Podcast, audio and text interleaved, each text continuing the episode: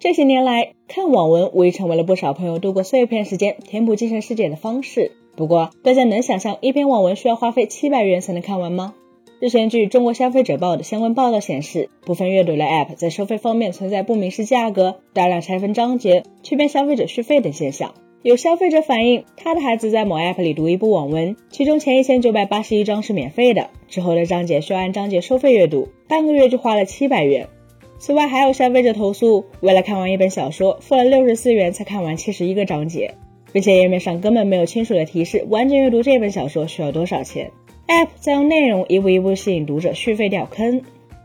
一部网文需要花费七百元才能看完，这件事着实有些让人感到惊讶。毕竟要知道，如今在电商平台上，科幻作家刘慈欣的《三体》全集也只需四十二元，而大文豪列夫·托尔斯泰的《安娜·卡列尼娜》价格也只有一百五十元。一本网文何德何能，居然卖的比一大批凝聚了人类文字艺术和智慧火花的经典名著贵？这或许是绝大多数朋友看到这一则消息时的想法。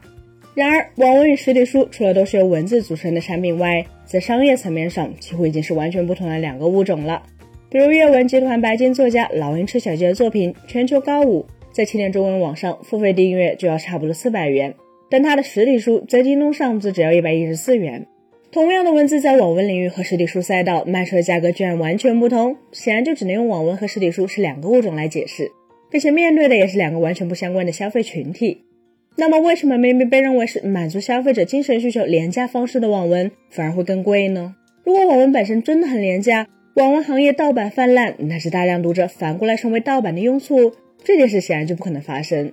从单价上来看，网文的价格确实很低廉。以如今业界最大的平台起点中文网为例，千字五分是标准价格，甚至高级 VIP 的价格低至千字三分，也就是网文作者写出一万字，最低可能拿到零点三元。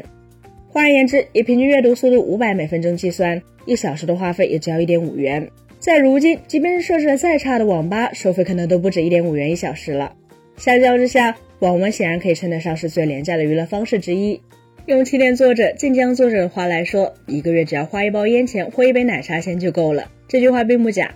但网文读者往往同一时间并不会只追一部网文，而是会同时阅读四五部。重度读者同时追的作品可能要上两位数了。更重要的是，网文的单价低，可总价高，并且不同于实体书，网文是以每日更新为主，也就是说每天都要给读者新的内容。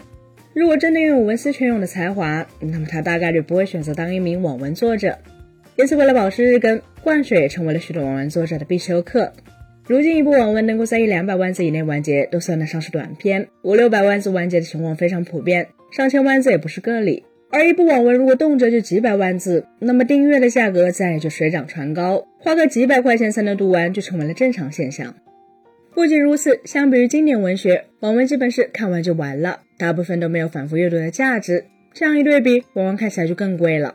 然而，如今网文的价格体系已经是读者、作者和网站三方经年累月博弈得到的平衡产物。因为如果单价再低，中低层的网文作者可能就要跑完了。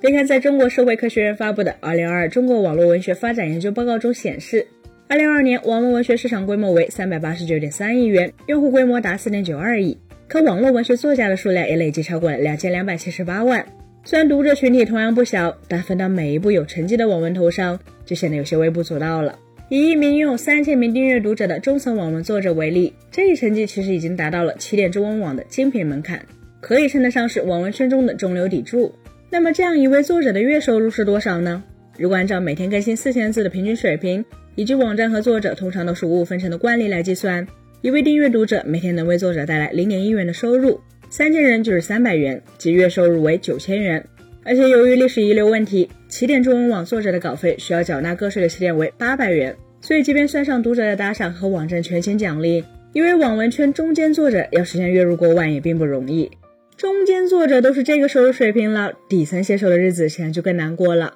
而且，网文作者其实和临时工是一个概念，